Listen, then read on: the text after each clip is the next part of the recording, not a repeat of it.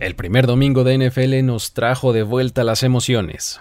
Resultados inesperados, increíbles actuaciones como las de Justin Jefferson y Patrick Mahomes, y hasta un empate.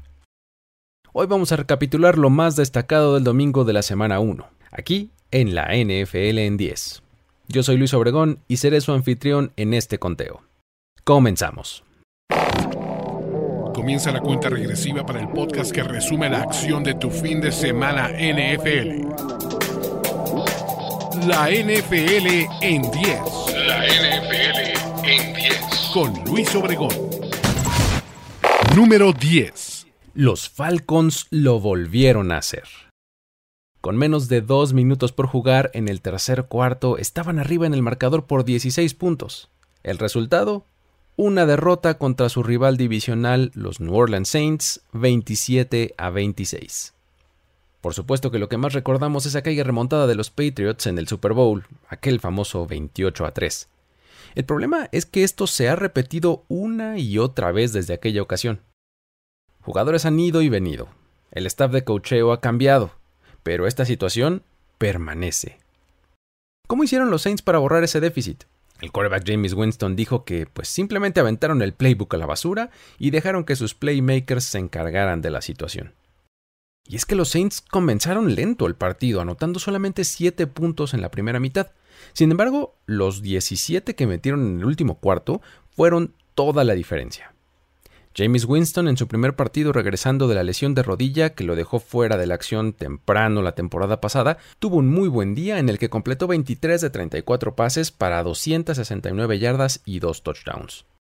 En el camino encontró a 8 diferentes receptores, y el líder terminó siendo el recién llegado Jarvis Landry, a quien contrataron apenas este offseason, y de inmediato les pagó dividendos con 7 recepciones para 114 yardas. Lo de los Falcons eh, de verdad es digno de llamar la atención porque eh, enfrentando a una buena defensiva como es la de los Saints, encontraron cierto éxito al ataque, sobre todo por tierra. Ahí registraron 201 yardas por esta vía y dos anotaciones. Cordarrelle Patterson sigue siendo un jugador clave para este equipo, comandando 22 acarreos para 120 yardas y un touchdown.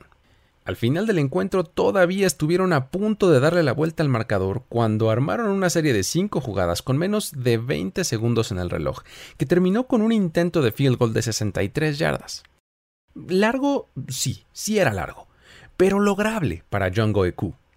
El problema es que cuando la distancia incrementa, los pateadores usualmente suelen quitarle elevación inicial al balón y al hacerlo le facilitan las cosas a los rivales para que la patada termine siendo bloqueada.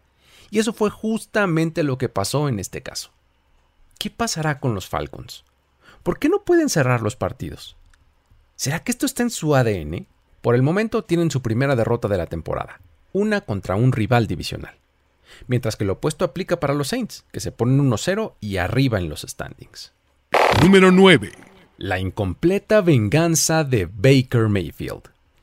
El quarterback de los Carolina Panthers no tuvo que esperar mucho para tener su oportunidad de enfrentar a los Cleveland Browns, el equipo que dejó durante el offseason pasado. A pesar de que tuvo algunos momentos destacados a nivel individual, el resultado fue una derrota para su nuevo equipo, 26 a 24. Mayfield aprovechó las circunstancias para tener un par de jugadas grandes en las que les restregó su presencia en la cara a sus ex compañeros, a sus ex coaches y por supuesto también al front office. Primero vino un acarreo por el centro de la línea en una jugada rota que terminó en touchdown. Por supuesto que el azote de balón no se hizo esperar para ponerle un signo de exclamación a la situación. Luego vino un pase a Robbie Anderson de 75 yardas que superó la cobertura de los Browns y también terminó en touchdown. El resto del equipo a su alrededor no fue de lo mejor, sin embargo, mucho se esperaba de jugadores como Christian McCaffrey y DJ Moore. Sin embargo, ambos se quedaron bastante cortos con respecto a las expectativas. CMC acumuló solamente 57 yardas totales y un touchdown por tierra, mientras que Moore solo recibió 3 pases para 3 yardas. Del lado defensivo del balón, permitieron más de 200 yardas por tierra, algo que simplemente complicó muchísimo las cosas en tiempo de posesión, donde los Browns dominaron por más de 38 minutos. Por supuesto que los defensivos de Cleveland también tuvieron sus oportunidades enfrentando al jugador que hasta hace algunos meses vestía el jersey rojo en los entrenamientos y por ende era intocable. Este fue el escenario perfecto para que Miles Garrett tuviera dos sacks, ambos ejecutados, por cierto, con fuertes golpes. A pesar de todo esto, los Panthers estaban arriba en el marcador con un poco más de un minuto en el reloj de juego cuando anotaron un field goal que los ponía 24 a 23 en el marcador. Sin embargo, Jacoby Brissett armó una serie ofensiva de 7 jugadas y con 8 segundos en el reloj, el pateador novato Cade York conectó una patada de 58 yardas que acabó dándole el triunfo a los de Cleveland. Con esta victoria, los Browns rompen una racha de 17 temporadas consecutivas sin ganar en la semana 1. Su última victoria en esta semana había venido en la temporada 2004. Número 8. La semana 1 nos regala el primer empate de la temporada. Colts y Texans protagonizaron uno de los escenarios más espantosos del fútbol. Ese donde no hay un ganador y un perdedor, Después de un periodo de tiempo extra en el que Rodrigo Blankership fallara un intento de gol de campo para darle el triunfo a los de Indianapolis y el ataque de Houston no lograra más que una serie ofensiva de 5 jugadas, el partido terminó con 20 puntos por bando. Saquen sus calculadoras para obtener el coeficiente de victorias correcto de estos dos equipos. Y no solo eso, sino que más vale que tengamos perfectamente claros los criterios de desempate rumbo a playoffs, porque este resultado realmente lo complica todo. El partido nos dio algo de luz ante algunas narrativas que surgieron durante el off-season y la pretemporada. Por ejemplo, Damian Pierce, el corredor de los Texans, estuvo muy lejos de mostrarse como la revelación que todo el mundo anticipaba que fuera por sus actuaciones en pretemporada. En realidad, Rex Burkhead se llevó la mayoría del tiempo de juego y también de toques de balón, así que hay que ser pacientes con eso. Luego estaba la idea de que los Colts mejoraron con la llegada de Matt Ryan.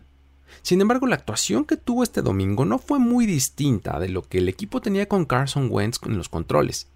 Algunos buenos pases por aquí y otros por allá, acompañados de algunos errores garrafales también. Lo que comprobamos como cierto es que los playmakers de cada equipo están perfectamente claros y no han perdido ni un paso.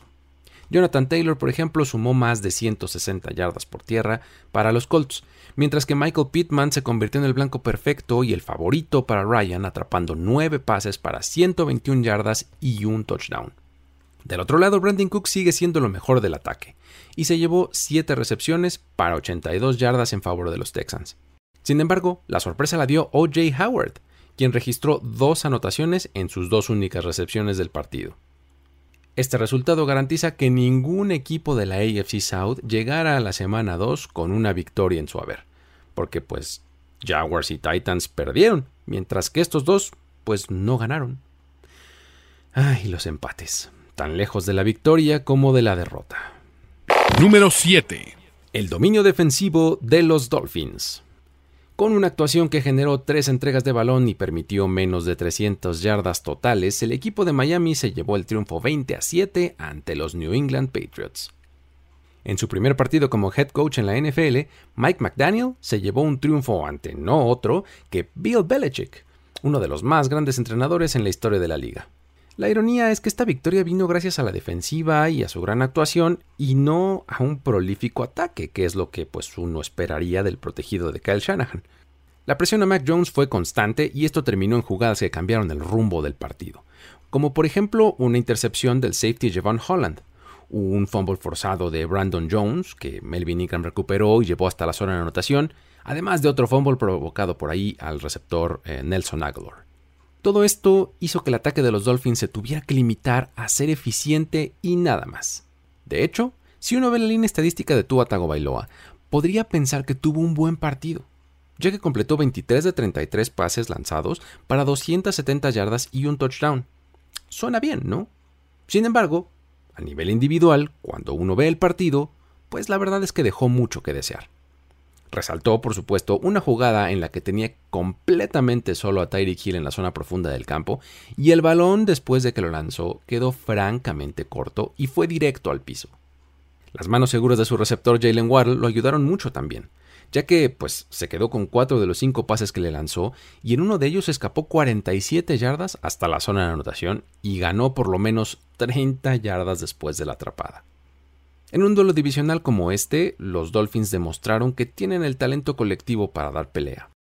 Mientras tanto, los Patriots dejan muchas preguntas, comenzando por la labor de Matt Patricia, quien estuvo llamando las jugadas durante el partido con resultados paupérrimos. Basta con ver que el equipo solamente pudo lograr 7 puntos y fuera de esa serie ofensiva en la que anotaron, el ataque simplemente nunca carburó.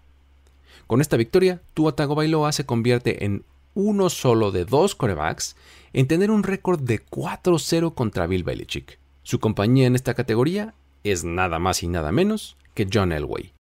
Número 6. Los contrastes entre Carr y Herbert. En duelo divisional entre Raiders y Chargers, la diferencia estuvo en los quarterbacks. Cómo supieron aprovechar o cómo se vieron afectados por la situación que los rodea fue lo que determinó el triunfo del equipo de Los Ángeles 24 a 19. El número de yardas que lanzaron fue similar, pero el primer contraste estuvo en el porcentaje de pases completos. Mientras que Carr se quedó en un 59.4%, Herbert estuvo en el 76.4%. Otro punto importante fue lo diverso de sus objetivos, ya que por un lado, Carr le lanzó 17 veces a Devante Adams, 11 más que a su segundo receptor más buscado, mientras que Herbert repartió el juego y no buscó a un mismo objetivo en más de cuatro ocasiones. La protección que recibieron también fue bastante contrastante. La línea ofensiva de los Chargers mantuvo limpio de sacks a Herbert y permitió que lo golpearan solamente tres veces en el partido. En cambio, la de los Raiders permitió 6 sacks y 9 golpes sobre Derek Carr. El mayor beneficiado de esta situación fue por supuesto Khalil Mack, quien registró 3 capturas contra su ex equipo. Los contrastes que más llamaron la atención fueron los que implican el talento de brazo y la lectura. Aunque hemos visto que Carr se ha convertido en un coreback realmente competente, hay una distancia considerable con respecto a lo que ofrece Herbert. Esta diferencia quedó de manifiesto en situaciones comparables, en las que ambos intentaron básicamente el mismo concepto de pase. Buscaron a un receptor en el SIM contra cover 2, es decir, el centro del campo estaba abierto y su receptor estaba atacando justamente esa zona. Los resultados fueron diametralmente opuestos. Carr fue interceptado, mientras que Herbert consiguió un touchdown. La fuerza de brazo del quarterback de los Chargers es simplemente ridícula y es la que le ayuda muchísimo a meter el balón en estas ventanas muy apretadas entre la cobertura de zona de la defensiva. Y la mencionada fue solamente una de las tres intercepciones que registró Carr. Ahora no estoy diciendo nada que vaya a ser sorpresivo o que esté yo inventando el agua tibia, pero pues en un partido bastante entretenido, Herbert se comprobó como la mejor opción de quarterback entre estos dos. Número 5 la promesa llamada Philadelphia Eagles. El partido que tuvo más puntos este domingo fue el de los Eagles contra los Lions, con un marcador final de 38-35. Detroit parece que retomó las cosas justo donde las dejó el año pasado, ya que dio muy buena pelea, pero al final no le alcanzó para la victoria ante un equipo de Filadelfia que luce lleno de talento y que parece que está para cosas importantes. Por supuesto que es solo una semana lo que tenemos como referencia, pero en realidad lo mostrado por el equipo de Nick Sirianni es muy prometedor. A la ofensiva Jalen Hurts se ve muy rápido acarreando el balón y procesando la información que se le presenta para tomar decisiones acertadas. Además, cuando llega a escapar por piernas, sabe cuándo barrerse o cuándo salirse del campo para protegerse bien. En este encuentro lanzó para 243 yardas y sumó 90 más por tierra, con un touchdown por esa vía. Complementando el juego terrestre estuvieron sus tres corredores, que tuvieron una muy buena actuación. Miles Sanders llegó a 90 yardas en 13 acarreos, y se sumaron otras 30 entre Kenneth Gainwell y Boston Scott. Además, cada uno consiguió un touchdown. La llegada de AJ Brown es una tremenda diferencia. En este partido recibió 10 pases para 155 yardas y su presencia en el campo hace que exista una sensación de peligro constante. La defensiva hizo su parte, haciéndose presente con una intercepción de James Bradbury, que terminó además en la zona de anotación. Hacia el final del partido, cuando las cosas estaban bajo control, se relajaron un tanto y fue ahí que le dieron la oportunidad a los Lions de que estuvieran a punto de darles alcance. Pero cuando tuvieron que ponerle hielo al partido, lo lograron con una serie ofensiva que exprimió el reloj de juego hasta cero, para así asegurar la victoria. Con la lesión sufrida por Dak Prescott en la mano derecha, que de acuerdo con los reportes lo dejan fuera varias semanas, este equipo podría tener un camino abierto para el título divisional del este de la Nacional. Número 4. El show de Minka Fitzpatrick. El safety de los Steelers comprobó su lugar como uno de los mejores de la liga con una actuación fenomenal en contra de los Cincinnati Bengals. Con jugadas que marcaron diferencia y complementado con el resto de la defensiva, el equipo de Pittsburgh se llevó la victoria 23 a 20 sobre su rival divisional. En realidad fue una tarde redonda para Fitzpatrick a nivel individual. Si solo leemos sus estadísticas nos damos cuenta de que registró 14 tacleadas, 10 de ellas en solitario, un pase defendido, una patada bloqueada y una intercepción que regresó hasta la zona de anotación. El impacto de estas jugadas fue realmente mayúsculo en el resultado de este encuentro. Desde el inicio del partido, sentó el tono interceptando el primer pase que Joe Burrow lanzó en la temporada. Un augurio de lo que estaría por venir, ya que durante el encuentro la defensiva de Pittsburgh se llevó otras tres intercepciones. La presión sobre el quarterback rival fue constante, a tal grado que registraron 7 sacks, lo que lleva el número de sacks sufridos por Burrow hasta 77, el más alto de todos los quarterbacks desde la temporada pasada. La patada bloqueada vino en un intento de punto extra de Evan McPherson en el que entró por el costado y desvió el balón lo suficiente para que se quedara corto, previniendo así que los Bengals se llevaran el triunfo en tiempo regular y mandando el partido a tiempo extra. Esta victoria de los Steelers y la actuación de Fitzpatrick sin duda contrastan con las noticias de las lesiones de Najee Harris y TJ Watt. Lo del corredor, de acuerdo con los primeros reportes, es una cuestión menor. Sin embargo, lo de Watt sí parece ser algo más grave. De inmediato cuando estaba abandonando el campo, se pudo apreciar cómo dijo que se había desgarrado el músculo pectoral. Poco después, el equipo indicó que temían que ese fuera el caso, y de confirmarse, esas serían pésimas noticias, ya que se trata de una lesión que requiere de cirugía y toma aproximadamente unos 3 o 4 meses en sanar, lo que implicaría que podría estar de vuelta hacia el final de la temporada. La victoria deja un sabor mm, dulce amargo para los Steelers, mientras que a los Bengals los coloca en una situación muy precaria, ya que el resto de los equipos de la división ganaron su respectivo partido y ellos ahora están en el fondo de los standings. Esta semana 1 registró derrotas de los Rams y de los Bengals, los dos equipos que disputaron el Super Bowl el año pasado, lo cual no pasaba desde 1999 cuando los Broncos y los Falcons perdieron en la semana 1 de dicha temporada. Número 3. El inicio de la era Trey Lance. En un Soldier Field bajo la lluvia y completamente encharcado, el quarterback de segundo año dio por comenzada de forma oficial su estadía como quarterback titular de los San Francisco 49ers. Los resultados, sin embargo, pues no fueron del todo buenos. Los Chicago Bears se terminaron imponiendo 19 a 10 en un partido en el que su contraparte Justin Fields hizo más con menos. La defensiva de los Bears le dio a Lance todo lo que pudo manejar y más. Para el final del juego tenía 13 completos de 28 pases lanzados para 164 yardas con 0 touchdowns y una intercepción, además de haber recibido un par de sacks. Por supuesto que podemos asumir que el coach Kyle Shanahan decidió alejarse del juego aéreo por las condiciones climáticas que así lo complicaban. Sin embargo, cuando lo intentaron no lucieron eficientes.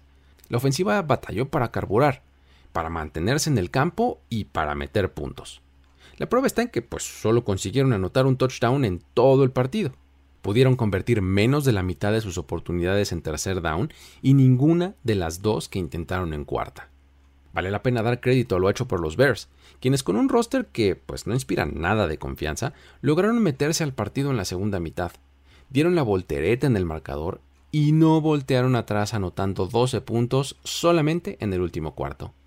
Justin Fields pareció mostrar la cara opuesta de lo que hizo Lance, ya que sus situaciones son realmente distintas. Por un lado, en San Francisco hay un roster cargado de talento que pues el coreback no pudo aprovechar este domingo, mientras que en Chicago parece que solo están como las sobras. Y Fields le sacó todo el jugo posible a este roster en este partido. Los números del quarterback de Chicago también fueron discretos, sin embargo, fueron mucho más eficientes. Terminó el encuentro con 8 pases completos en 17 intentos para 121 yardas, con 2 touchdowns y una intercepción. Hay quienes ya se preocupan por lo que puede pasar con Lance después de un partido así. Sin embargo, hay que tener paciencia ya que las condiciones en las que se jugó este partido fueron bastante sui generis, y la muestra que tenemos para juzgarlo pues todavía es pequeña. Sin embargo, no podemos dejar de mencionar que ahí, en la banca, está cierto coreback con el número 10 en el jersey y pues está listo para tomar los controles del equipo. Un tal Jimmy Garoppolo. Así que más vale que Lance sacuda pronto la mala actuación y cambie el rumbo en la semana 2, cuando enfrentarán en su casa a los Seattle Seahawks. Número 2. No cheetah, no problem. La ofensiva de los Kansas City Chiefs dejó muy claro que la ausencia de Tyreek Hill no será un tema de preocupación. Después de todo, con una actuación de 360 yardas por aire en la que nueve receptores distintos recibieron por lo menos un pase y en la que Patrick Mahomes lanzó cinco pases de touchdown, Andy Reid volvió a dejar de manifiesto que los Chiefs tienen que ser tomados en serio, con una contundente victoria de 44-21 sobre los Arizona Cardinals. La facilidad con la que el ataque recorrió el terreno de juego fue realmente sorprendente. Clyde Edwards-Helaire tuvo una gran actuación, registrando 74 yardas totales con dos touchdowns. Pero la variedad estuvo en los receptores, donde además del mencionado CEH, otros 8 participaron. Por supuesto, Travis Kelsey fue el principal, con 8 recepciones para 121 yardas y un touchdown. Pero también Juju Smith-Schuster, eh, Marquez Valdez-Cantling y McCall Hartman tuvieron su participación recibiendo. Incluso el novato Sky Moore recibió un pase con el que avanzó 30 yardas. En fin, fue una fiesta y todos estuvieron invitados. Incluso el Tyrant Jody Forson, quien fue uno de los que recibió un pase de touchdown. Esta actuación de cinco anotaciones empata a Mahomes con Dan Marino y Ben Roethlisberger con seis partidos lanzando dicha cantidad de touchdowns, colocándose únicamente detrás de Drew Brees, Peyton Manning y Tom Brady. Una victoria que no solo sirve para los standings, sino también hace una afirmación sólida sobre el tipo de equipo que son los Chiefs. Número 1. Justin Jefferson domina. Los Green Bay Packers fueron la primera víctima del receptor de los Vikings, quien con la tremenda cantidad de 184 yardas y dos touchdowns comenzó la que parece ser una temporada en la que impondrá su voluntad sobre las defensivas rivales. El talento y la capacidad de Jefferson son de élite, no solamente para atrapar el balón, sino para correr rutas, leer coberturas y ganar yardas después de la atrapada. Su dominio sobre los Packers fue tal que para el medio tiempo las 158 yardas que llevaba acumuladas hasta el momento eran más que las 101 que los Packers habían conseguido como equipo. Con esto Jefferson llega a su quinto partido con 150 yardas o más recibiendo, colocándose un juego detrás de Randy Moss como los receptores con más juegos con tal cantidad de yardas a la edad de 23 años en la historia de la liga. Una actuación así, por supuesto que es complementada por el trabajo de su quarterback Kirk Cousins, quien lanzó para 277 yardas con dos touchdowns. Dalvin Cook, por su parte, registró 90 yardas corriendo, más otras 18 recibiendo. Tal parece que el sistema implementado por el recién llegado coach Kevin O'Connell le ha sentado muy bien a este ataque. Incluso la defensiva lució bien. Ante las bajas de la línea ofensiva de Green Bay, los frontales se dieron vuelo y registraron cuatro sacks sobre Aaron Rodgers, e incluso lo hicieron lanzar su primera intercepción contra un rival divisional desde 2020. Hasta antes de este partido, Rodgers había lanzado 38 touchdowns y 0 intercepciones. Rodgers lució frustrado todo el partido, algo muy similar a lo que pasó la temporada pasada en la semana 1 donde los Packers fueron apaleados solamente para cerrar filas y terminar en la final de conferencia. Veremos si este año es en el que por fin los Vikings logran terminar con la hegemonía de los Packers en el norte de la Nacional. La NFL en 10. Así llegamos al final de este conteo. Para más información y análisis del resto de los partidos de la semana no dejes de visitar nfl.com diagonal mundo, donde encontrarás piezas escritas originales y en español. Suscríbete a Mundo NFL en YouTube y por supuesto al feed de este podcast en la plataforma de tu preferencia. Yo soy Luis Obregón y a título personal me encuentras en arroba el buen Luigi en Twitter para que ahí sigamos la conversación sobre estos y otros temas. Esto fue la NFL en 10. Hasta la próxima. Ya eres parte de la conversación NFL de esta semana. La NFL en 10. La NFL en 10. Conductor y productor ejecutivo Luis Obregón. Voz en off y diseño de audio Antonio Sempere.